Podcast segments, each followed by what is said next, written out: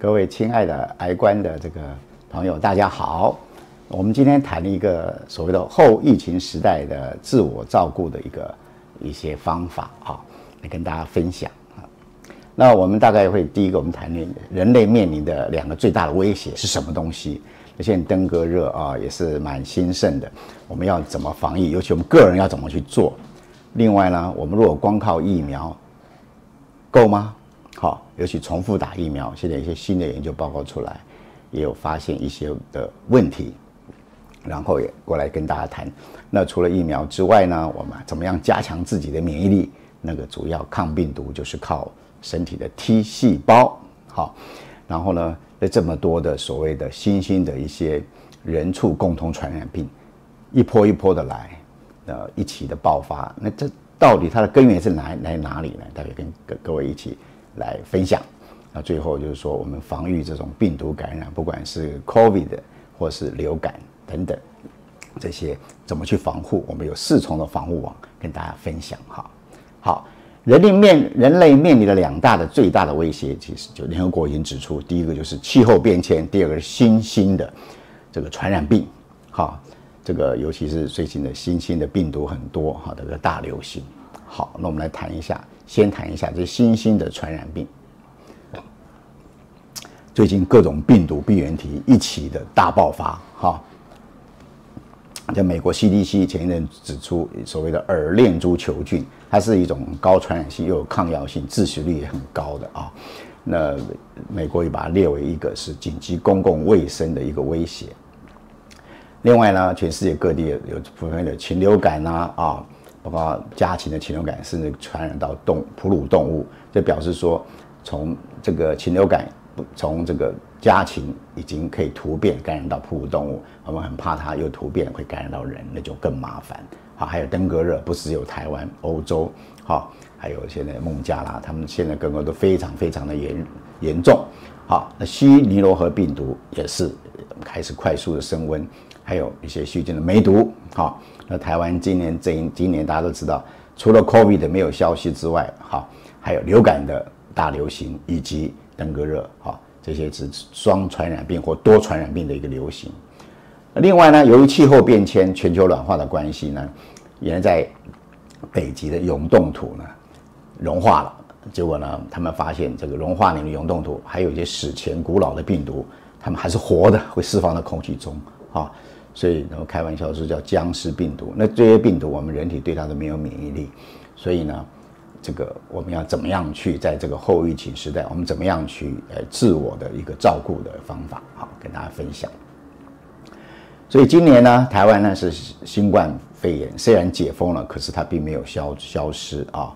那登革热也是一样啊，已经超出了两万多人了。今年啊，它主要是全球。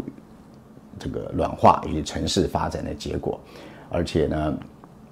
在秘鲁的地方，他们研究已经证实，登革热跟新冠病毒可以共同传传播啊。所以台湾这一年其实就是一个新冠病毒持续流行、流感、登革热哈也重新流行的一个多传染病的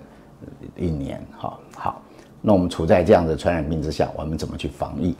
那我们首先讲登革热，大家都知道登革热是是病是这个病媒蚊的传染，所以当然第一级的预防就是要预防被蚊子叮咬，就清洗容器。可是跟各位报告一下，你真的准备要随时的防蚊液哈，以及蚊帐是不可或缺的。那防蚊液呢有很多种，尽量挑选比较天然的啊。如果经常喷的话，啊，尤其含有一种这个分子功能氧的，它这个防蚊液呢，其实效果非常的好，好。然后呢，第二个二二级预防呢，就可以万一被叮咬后，我们避免它发病。大部分人都会发病，如果你免疫力好。那根据他们的研究呢，如果你是用植物性的蛋白质来取代肉蛋奶哈这些的蛋白质，可以降低你体内动物酸的含量，这样子呢，感染以后呢，不容易变成重症。为什么？因为呢，他们研究发现呢，之所以变重症跟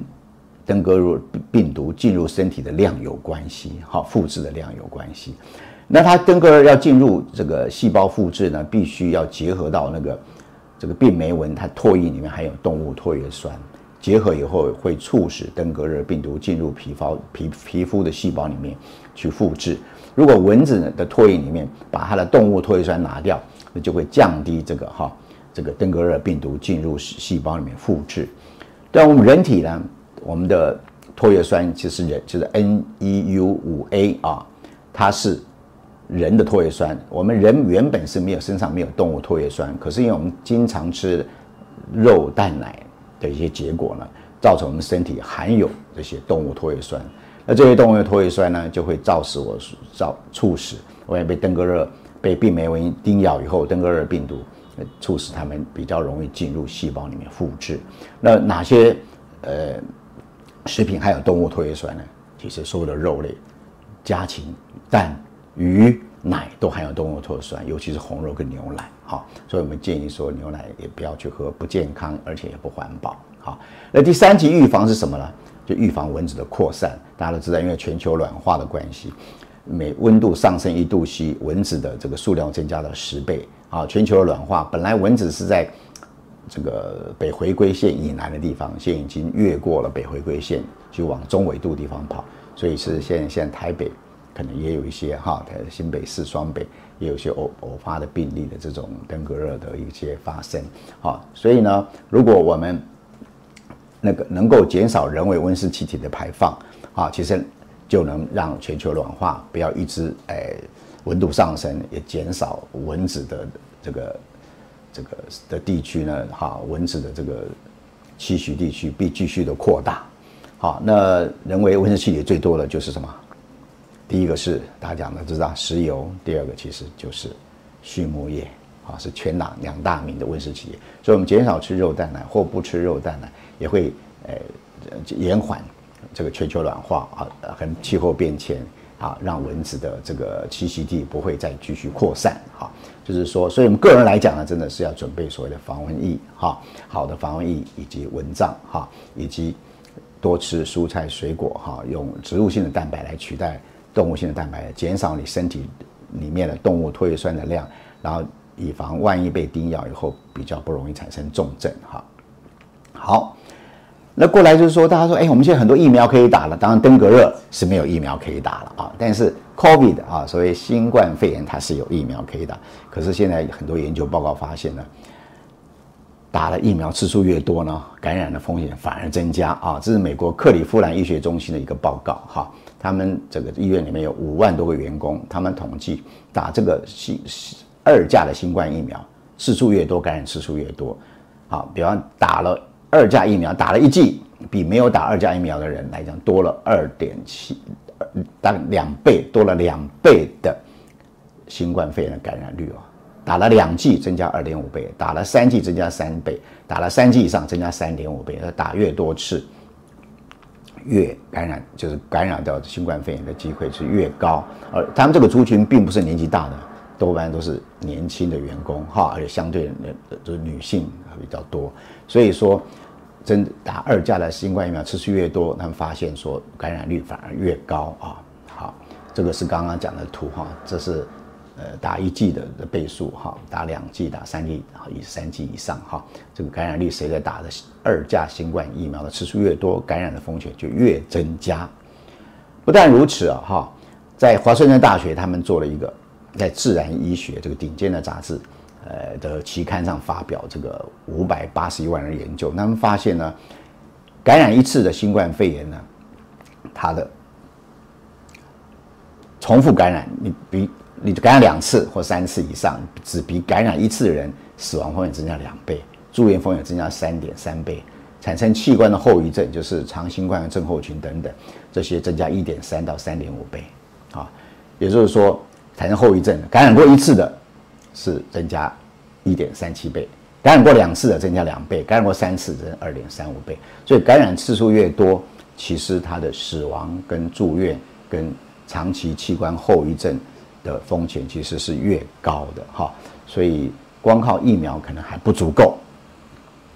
那最近有些研究报告跟重症跟大家讲，打我们现在都打了，大部分都是 mRNA 的这个疫苗哈，所谓信使核糖核酸的疫苗。他们发现打了以后呢，在打了四个小时之内，其实当天之内，母奶里面就会出现的疫苗的 mRNA。这个 mRNA 不是自然的 mRNA，是人工修饰过的 mRNA，它在人体存留比较久，在血中他们发现可以在二十八天之内都可以发现了血中都有 mRNA，它不是马上能消失的啊。那甚至在打疫苗后死亡的人，三十天内死亡的一些患者，他们的解剖有发发现呢，有少部分某些人有三个个案呢，他们心脏里也发现到有这个疫苗的 mRNA，这个的人工的修饰的 mRNA。当然，mRNA 在人体里面就会转录成这个刺突蛋白，对不对？哈，结果他们发现，打疫苗后的第二天，就打疫苗后的第一天，呃，的隔天的意思，血中就会测到大量的刺突蛋白的表现。好，打了两剂疫苗以后呢，他们发现两到六个月之内呢，血中都一直会出现这个刺突蛋白。所以，刺突蛋白不是说，呃，两个礼拜就消失，产生免疫力后就消失，它可以持续到六个月。好。那甚至呢，血液里面的外泌体，它也会表现出刺突蛋白。所以这个那这些什么意义呢？就打了疫苗以后呢，mRNA 疫苗它会 mRNA 的人工修饰疫苗的的 mRNA，它会持续到二十八天，在血里面都会看得到。它转录的的刺毒蛋白呢，啊，它是到六个月都还可以看到在血里面存在啊。那这些什么意思？他们发现说，在体内会产生什么变化？好。比方打了这个 mRNA 疫苗，他们发现第三天就有五点八 percent 的人，他血中的高敏感度的心肌干蛋白 T 会升高，这表示一个心肌炎的指标。虽然他没有症状，心电图也是正常，可是他心脏有受损的这个这个这个酶就跑出来了啊。那同样呢，如果做一个正子的扫描呢，好，他们是用一个葡萄糖的一个正子的扫描，发现心脏没损伤，他们发现打疫苗。打第二剂疫苗的第第一天一直到一百八十天，他们都发现他这个葡萄糖的摄取量在心脏摄取量会增高，这表示心脏本身有损伤啊。那另外呢，他们发现打疫苗后一个月，肠道的这个好益这好菌呢，哈，就会开始就下降，一直到了打疫苗六到九个月，这个好的这个菌呢会下降到只有小于正常的百分之一，所以它影响是非常的深远啊。同时呢，他们现在发现呢，哈，这个你打了疫苗，第二剂疫苗的六个月以后呢，血中的抗体，我们叫 IgG，它是有保护力。可是呢，多半是 IgG 一、IgG 的三亚型的这个抗体是有保护力，它会反而把造成 IgG 四的的抗体上升。这个 IgG 四的抗体的保护率非常的弱，好，所以你这免疫力反而重复打疫苗会变差，尤其打第三剂以后十天，血中的这个 IgG 四呢，就是暴升的四点八倍。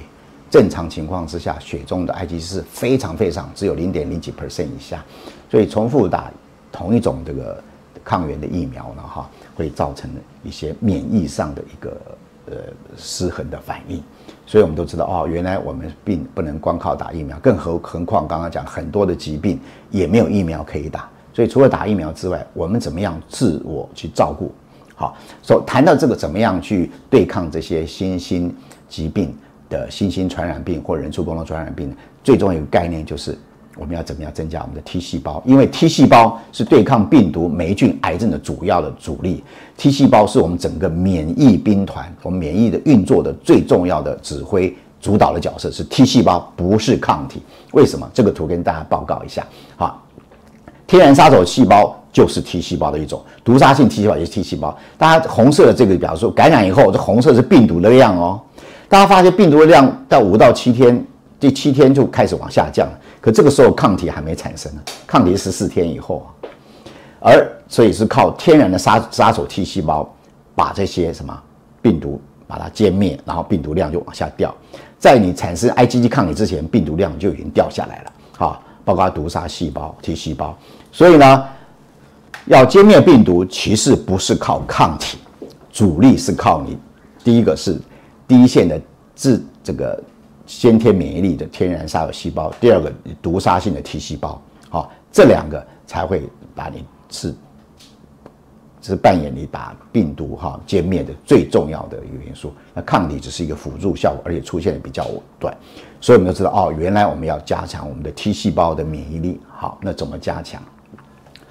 那既然疫苗来讲不够完善。好，那我们要怎么方法？那我们怎么样去加强我们自己的 T 细胞免疫力呢？那我们从这个所谓的天选之人就可以看出来，什么叫天选之之人？哈，英国伦敦大学他们做了一个研究啊，就是发现这些人是能够中断新冠新冠病毒感染，他新冠会跑到身上，可是他会及时中断它。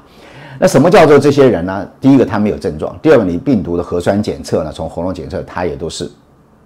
PCR 是阴性的。第三个他测他血中没有任何的新冠病毒的抗体。后来发现原来他血中预先存在很多很强的记忆 T 细胞，就是 T 细胞。那第一记忆 T 细胞呢，它是针对新冠病毒的内部的结构，它不是像我们的疫苗这个这个，它是针对新冠病毒外表的棘刺突蛋白。它是针对内部的结构，因为所有的冠状病毒内部的结构都是相似。刺突蛋白大家都知道，一直突变一直突变，到现在变成 Omicron，到这 XBB，以及到这呃新的这 Ares 的这些病毒株变异株。但是呢，它里面的这个 RNA 聚合酶是不太会变的。所以原来这些人他是身上存有很多的 G 细胞，它会针对冠状病毒、新冠病毒内部的 RNA 聚合酶来反应，它立刻增生，还分泌分泌干扰素阿尔法，以及它会。去呃增生活化，然后杀死被感染的细胞，以及把这个抑制病毒的复制哈。所以呢，这是他们的发现的一个原的原因。这个发表在这个我们最世界最顶尖的杂志叫做《自然》期刊。那另外呢，隔年呢，英国伦敦帝国大学也做个研究，他们发现说，哎，家里有人确诊，在家里隔离，那他家中人是不是会被传染？他们发现呢，五十二家里面二十六位也是没有被传染，他没有症状，这个。喉咙的 PCR 检测也是阴性，鼻子的检测也是阴性，他血中也是没有任何抗病毒、抗新冠病毒抗体，也就是说，这些人没有感染，并不是靠抗体，靠什么？同样的，发现他身体有很多数目的记忆 T 细胞，那这个记忆 T 细胞同样的也是对病毒内部的核衣壳来反应，而不是针对外表的刺突蛋白，所以它的机转完全跟疫苗是不一样的啊。那他们发现它这个很很有趣的，它这个记忆 T 细胞呢，它会跟普通感冒病毒。它也认识普通感冒病毒的内部的合一体，或认识普通感冒的这个冠状病毒的它里面的内部的这个聚合酶，所以说他们研判可能是过去得到了冠状病毒的普通感冒，然后身体留下了记忆 T 细胞，而且在身体里面，当当然其他的冠状病毒或是新冠病一进来，这些记忆 T 细胞立刻就活化增生，然后呢？那然后包围歼灭这个新冠病毒，然后终即使终止新冠病毒感染，所以它体内没不会留下任何的新冠病毒抗体，因为它不需要用动用到第二线的后天免疫力，那在第一线就把它给歼灭掉了，哈，所以他们的原因在这里。好，从这些天选之人他们的能够中断病毒感染、新冠病毒感染，我们就知道说 T 细胞很重要。那我们现在知道已经有七种冠状病毒，前面这四种就是也会引起普通感冒的。那最后这个是引起新冠病毒的，这是以中中东冠状病毒，这个是 SARS 的，都是属于冠状病毒。所以过去如果感染就普通感冒的病毒，当你好的时候，你身体会留下一些记忆 T 细胞。可是有人的记忆 T 细胞会比较多，有人记忆 T 细胞比较少，为什么？好，原来呢，记忆 T 细胞的多寡是跟饮食营养有关系，因为呢，你得到一个。感呃普通感冒的冠状病毒的感染之后呢，你你感冒好了，这些你身上的这些杀手 T 细胞就会走向凋亡，因为它不能一直存在，一直存在它万一攻击你自己的细胞会产生自体免疫性的疾病等等，所以这些杀手 T 细胞大部分走向凋亡，它就会毁灭掉。可只有少部分的杀手 T 细胞，它会转换成记忆 T 细胞，这些 T 细胞是不会去伤害你身上任何的细胞，它是很稳定的、很安静的存在里面。等待下一次类似的病毒进来，它立刻可以做反应。那怎么样去转换呢？有食物营养会影响。第一个就是高纤维饮食，它们可以促使记忆 T 细胞的发育跟功能，让这些杀手 T 细胞呢凋亡了。但是很一大部有一部分的杀手 T 细胞，它可以转换成功，成为记忆 T 细胞存留在体内，作为下一次的一个免疫力。同时，呢发现呢。低热量的饮食，不要吃那些高热量、没有营养的饮食，哈，它会促使 T 细 B T 细胞的反应。他们也发现说，还有增比，比如说流感病毒，你得过流感以后，好，如果你吃的这个饮食是高热量、然后低纤维的，跟我吃的饮食是低热量、高纤维，结果他发现低热量、高纤维的饮食，它会促使流感病毒的记忆 T 细胞存留在身体很多，所以呢，就持续。让你有持续的免疫力，而不像打疫苗，我大概只能保护靠抗体只能保护三个月到四个月，它抗体浓度下降，你又就更容易被感染了哈。所以说大家知道说，原来针对病毒、霉菌、癌症，其实主要是 T 细胞；针对新冠病毒，其实最主要是记忆 T 细胞。那记忆 T 细胞要能够增加，是靠什么？好，高纤维、低热量的饮食啊，就是靠高纤维、低热量的哈。高纤维、低热量的饮食，哈，才会增加你的这个记忆 T 细胞。如果吃的过多、肥胖，你记忆 T 细胞反而被伤害。营养不良，记忆 T 细胞的形成也会减少。所以，为什么有些人的记忆 T 细胞身体中的记忆 T 细记忆 T 细胞非常的多，数目多，功能很强，就是跟他平常的，好这个不要吃过多的这高热量、这没营养的的食物，以及多吃高纤维的食物会有关系。好。所以刚刚讲，这个 T 细胞才是身体哈的免疫力的这个指挥的一个要色，它可以促使这个自然杀手细胞把病毒歼灭掉啊，把去去，然后也放出一些这个颗粒会把病毒歼灭掉。杀手 T 细胞会把被感染细胞吃掉哈，同时呢哈，它会分泌其他的一些这个这个细胞激素，然后活化其他的这个细胞过来帮忙哈，所以。最重要抗病毒是要靠记忆 T 细胞，哈，所以身体已经存在了记忆 T 细胞，它平常是安定的、稳定的存在那边，甚至终身存在，它给你持续的免疫力，哈。这个就可以解释说为什么，呃，多吃植物性饮食会减少，哈。哈佛医学院他们做了研究，植物性的饮食呢，积分最高那一组，新冠肺炎感染率减少百分之九十二十，哈。那印度的素食者，他们比荤食者感染率减少百分之将近六十。为什么？就是因为刚刚讲的记忆 T 细胞，你身体每次感染之后，你会转换你，呃，很有效的转换，把杀手 T 细胞转化成稳定安静的记忆 T 细胞，存留在你身体，几乎是终身产生免疫。好，然后呢，万一不幸得了新冠肺炎，你转成重症的机会，哈佛医学院发发现，植物性饮食会减少百分之四十一的重症的机会。啊，约翰霍普金斯大学做的研究，你植物性饮食的人呢？你万一染疫的话，转成中症重症就会减少百分之七十三。为什么？就是跟记忆 T 细胞有关啊。所以，真的，不管你过去有没有染疫过，其实你也可以成为能够中断病毒感染的天选之人。就是什么？很简单，不是基因的问题，大部分都是饮食问题。所以建议大家吃高纤维、低热量的健康的植物性饮食。所以，当你每次感冒之后，你的杀手 T 细胞凋亡，可是它有有这部分的杀手 T 细胞，它会很成功的转换成记忆 T 细胞，存留在体内，让你有终身的一对那个感冒的免疫力，或冠状病毒的免疫力，或者对流感的免疫力都是一样的啊。所以说，为什么刚刚讲的哈佛大学、约翰霍约翰霍普金斯大学做的研究，植物性的饮食可以减少感染的率七九到二十 percent，好，它有双重的保障。第二，感染以后比较不容易。减少百分之三十七十三的重症跟中症，其实背后的原因就是记忆 T 细胞。那怎么增加 T 记忆 T 细胞的转换？怎么样让杀手 T 细胞转换成记忆 T 细胞？就是靠你高纤维、低热量的饮食。那其实就是健康的植物性饮食啊。好，所以除了记忆 T 细胞之外呢，哈，啊，刚刚讲低纤维的，你看还有一些调节 T 细胞，当你喝多喝绿茶。啊，调节 T 细胞也会跟跟跟着增加哈，木瓜也是一样哈，还有发炎的指标，当你吃素食的，身体的发炎指数会降低，白血指数也会降低，但降低还在正常范围内啊。这个细凝血的指标也会正常范围里面。吃素食三个月，你细菌肠道的细菌多样性会增加。刚刚讲，你重复一直打 m r 疫苗，你肠道的好菌、肠道细菌多样性会降到百分之一以下，也持续六到九个月。好，所以其实多吃啊。这个植物性的饮食有多重的好处啊，所以呢，这样子你才能应付说刚刚讲的这么多病毒病原体的一起大爆发啊，包括刚刚讲的梅毒哈，包括讲的耳链珠球菌，这些都没有疫苗的啊。流感有疫苗，可是呢，COVID 的疫苗现在它大家都知道预防作用是不好，而且产生蛮多的一些后遗的问题啊。然后还有一些呃的病毒感染也是都没有疫苗。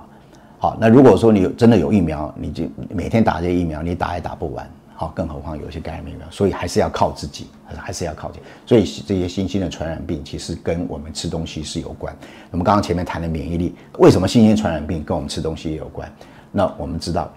你看 SARS 它是冠状病毒，对不对？它的中间宿主叫国主。什么叫中间宿主？我们必须跟大家诶分享一个概念。大家都知道很多病毒来自于蝙蝠，有人说啊，把蝙蝠除掉我们就没有了，其实错了。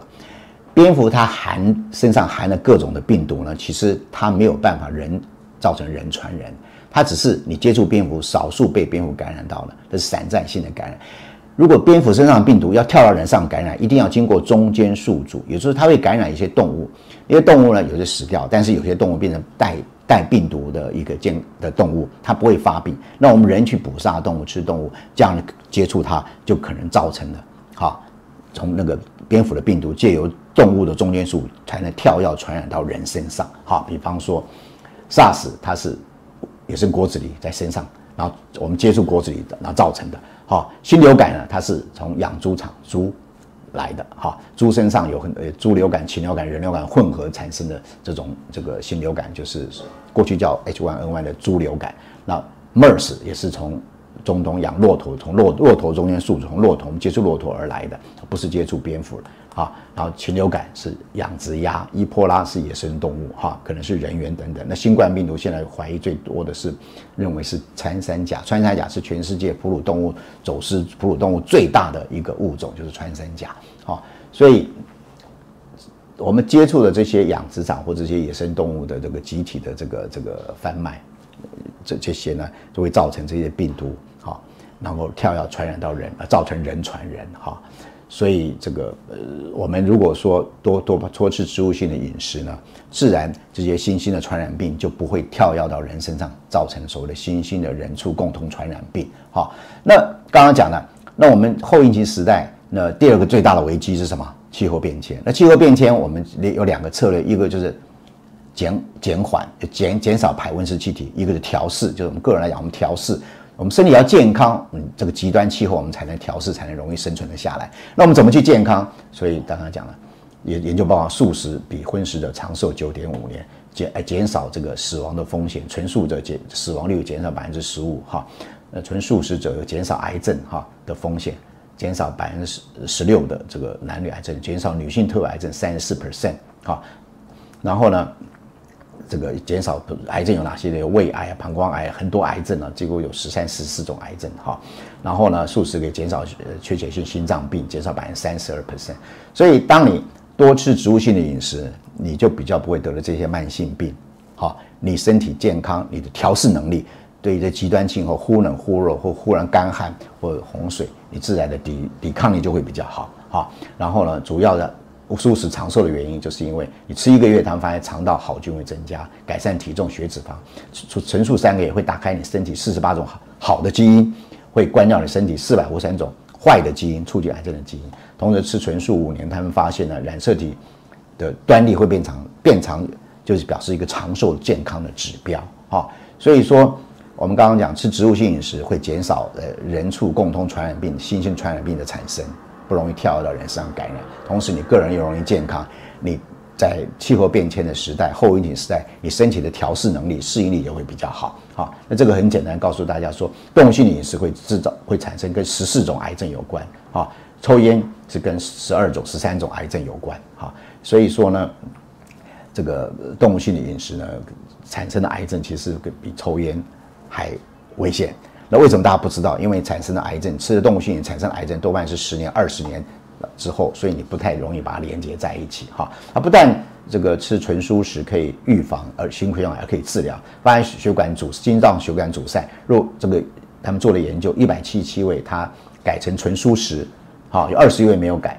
那有改的人呢，他们同样治疗做心导管放支架。结果有改的人百分之八十症状的改改善，同时有百分之二十二，他们血管完完全的恢复就畅通了啊，复发率只有二点二 percent，不改的人复发率六十二 percent 哈，所以呢，这主要就是因为为什么心脏的血管会阻塞，就是冠脉动脉